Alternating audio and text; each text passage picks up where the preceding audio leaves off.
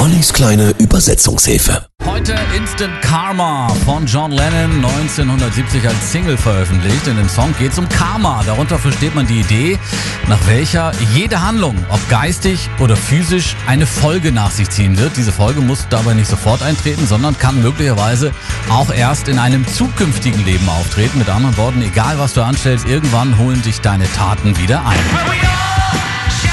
Naja, wir werden alle weiterleuchten, wie der Mond, die Sterne und die Sonne. Nun, wir werden alle weiterleuchten. Los, macht alle mit.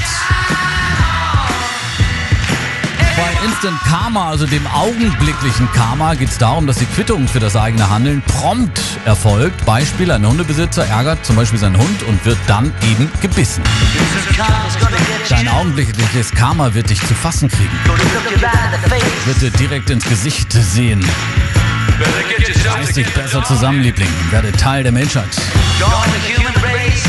Wie um alles in der Welt willst du Einsichten gewinnen, solange du Narren wie mich auslachst. Was zur Hölle glaubst du, wer du bist? Ein Superstar? Nun, richtig. Das bist du.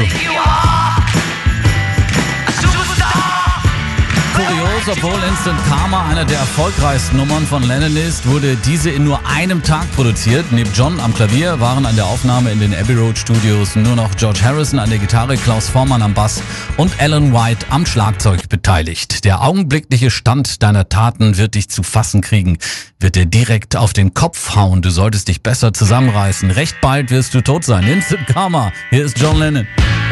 Karma's gonna get you.